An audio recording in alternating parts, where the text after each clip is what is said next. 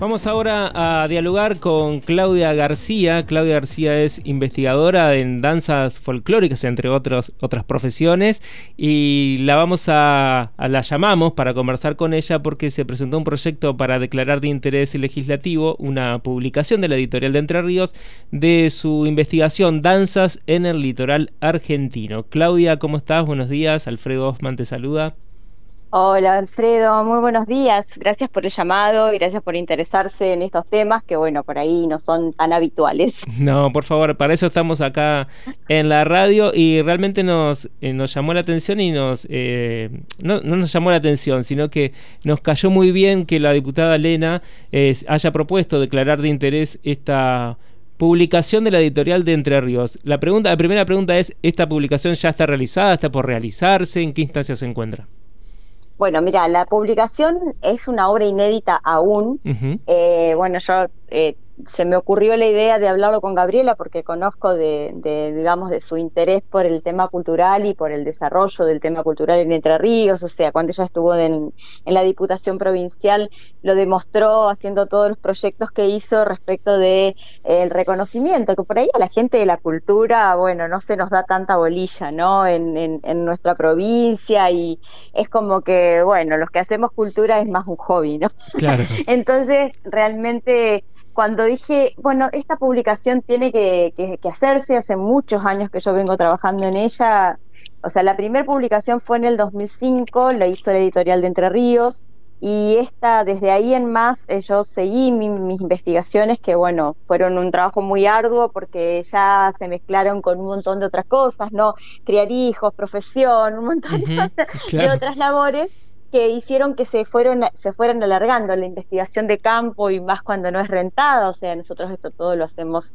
eh, de alguna manera por nuestros propios medios, entonces también lleva un montón de tiempo porque lo haces en los momentos libres, o sea, cuando no estás trabajando, cuando este cuando eh, se te da la posibilidad, cuando, bueno, yo habitualmente me dedico los eneros a, generar eh, el material de, trabajo, de investigación, porque es el momento en que más desocupada estoy, pero además eh, porque también es el momento de los festivales, de los encuentros, en que la gente se organiza para, para salir, digamos, y bueno, y es el momento para donde uno va recopilando toda la información pero me llevó muchas, muchos años y muchas andanzas aprender y mucha gente que nos fue nutriendo de un montón de información, no solamente de Entre Ríos, sino también de Corrientes, de Chaco, de Formosa, emisiones, muchas, muchas, muchas horas de viaje, muchos kilómetros recorridos para tratar de armar em, una investigación que no habla solo de danzas. Eso eh, me gustaría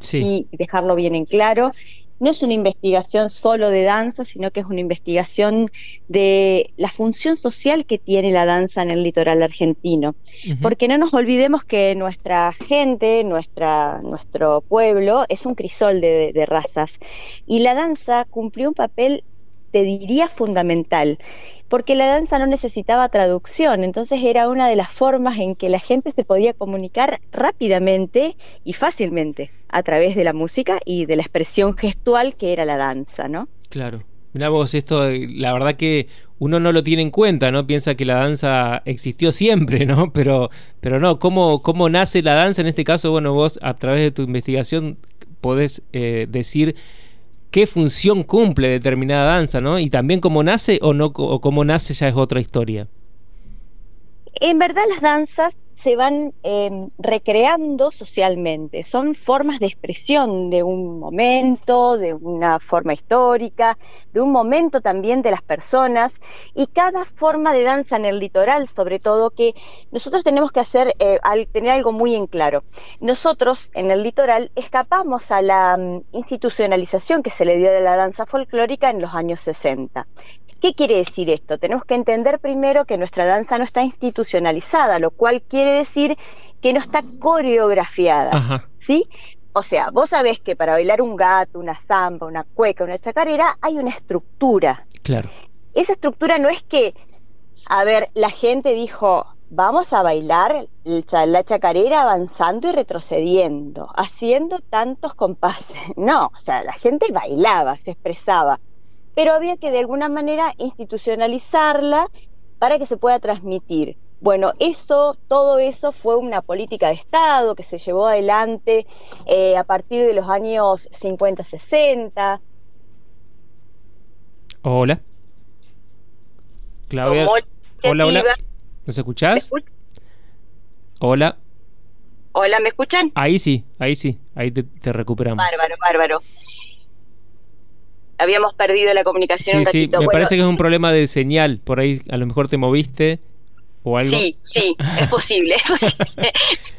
es posible que no me pueda quedar quieta. Ah, bueno. Este, bueno, pero eh, les contaba esto, ¿no? Que es una de las cosas que nosotros tenemos que tener muy en claro en, el litoral, que nuestras danzas no están institucionalizadas y que tienen un recorrido histórico, cultural, sobre todo, de em, un mosaico impresionante. Nosotros tenemos herencias em, aborígenes, tenemos herencias afro, afroafricanas, digamos, que vinieron en la época de la esclavitud, y tenemos toda la parte de la influencia que vino con las danzas cortesanas, las danzas de la corte que vinieron a través de los franciscanos y de los jesuitas. Y todo esto, todo esto formó, digamos, algo impresionantemente rico, que es lo que podemos ver, observar y conservar hoy, ¿no? Que es sumamente importante para toda nuestra cultura.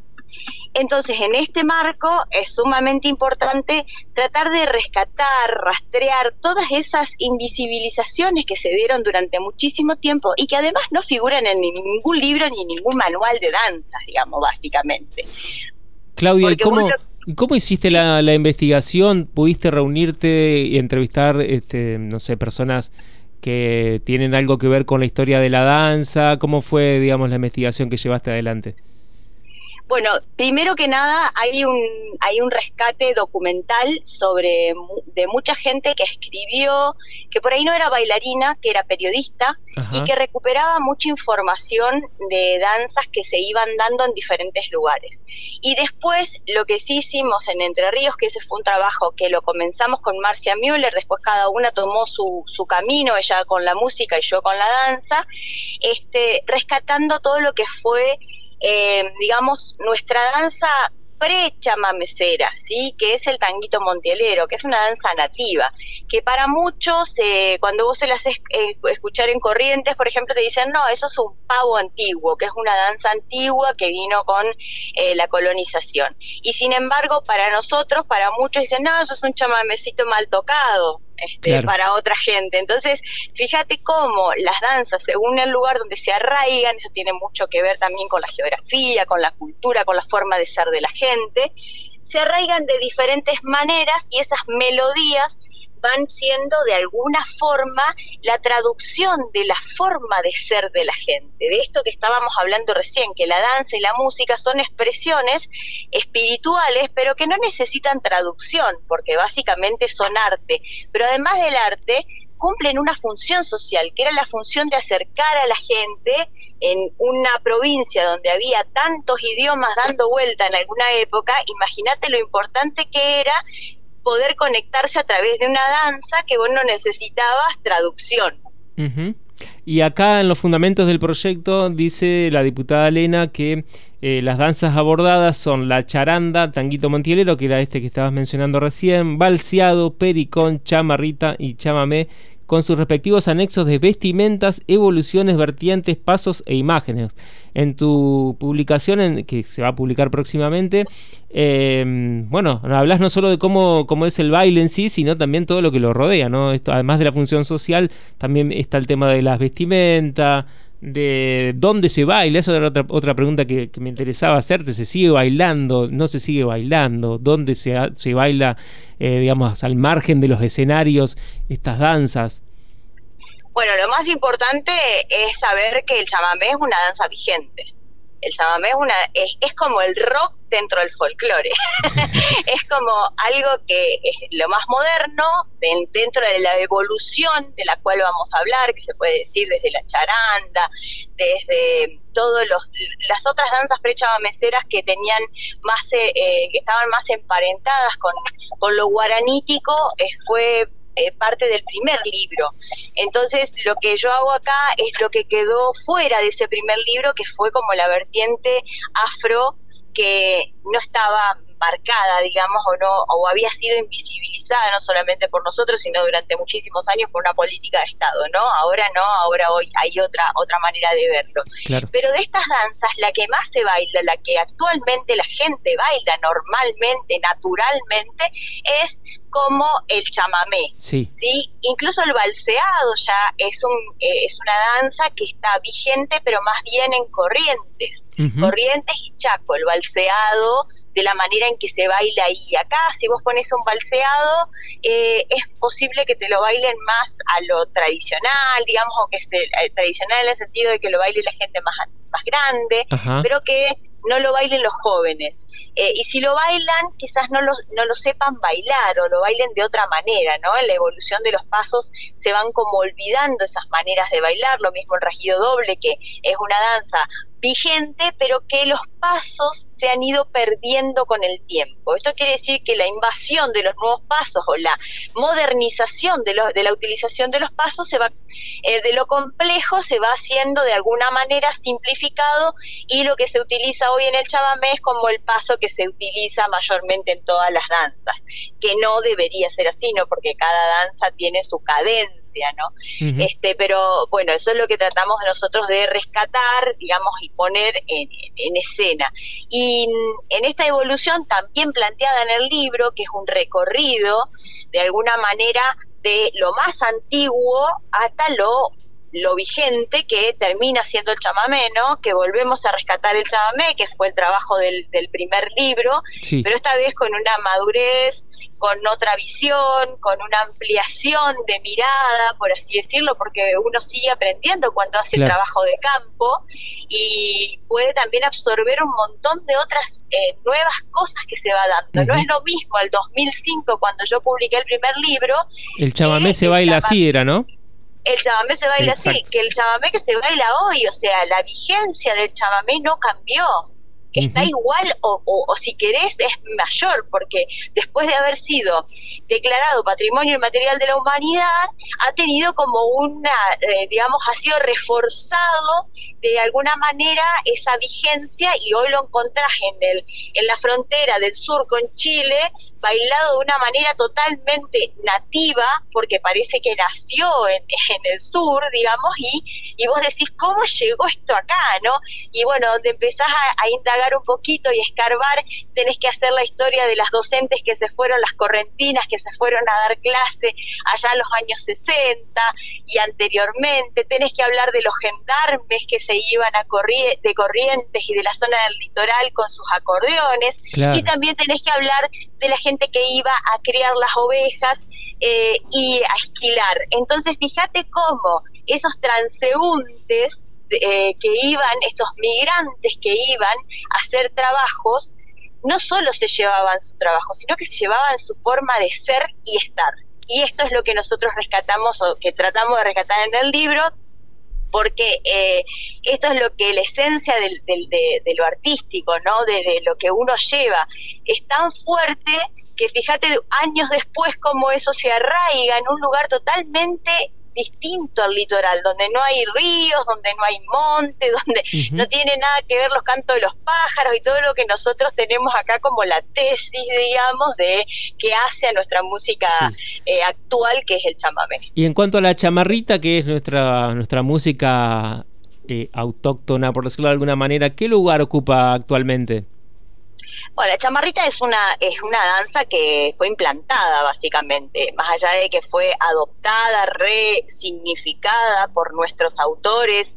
Em, es una danza que tuvo mucha vigencia en algún momento eh, popular por así decirlo, porque las, eh, las, vigencias de las danzas folclóricas no son las impuestas, eso tiene que quedar bien claro, son las que el pueblo por sí mismo, digamos, las adopta, las readapta y genera que eh, le salgan solas.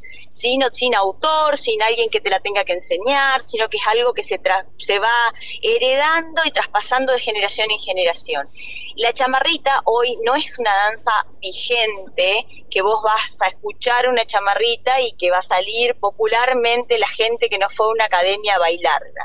¿Sí? No nos pasa eso en Entre Ríos.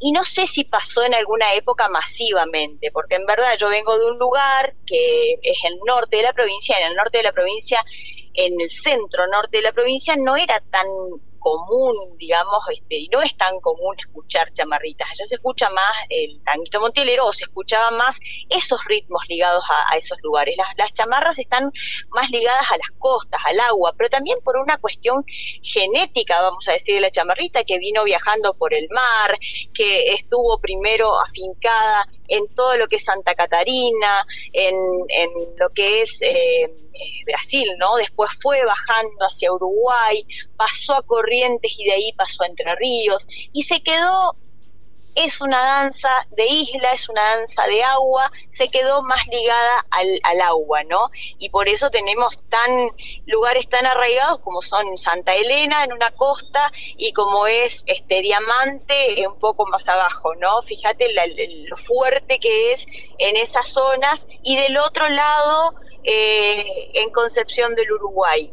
Sí y claramente está ligada al agua, ¿no? Y los autores, los grandes creadores también están en esas zonas.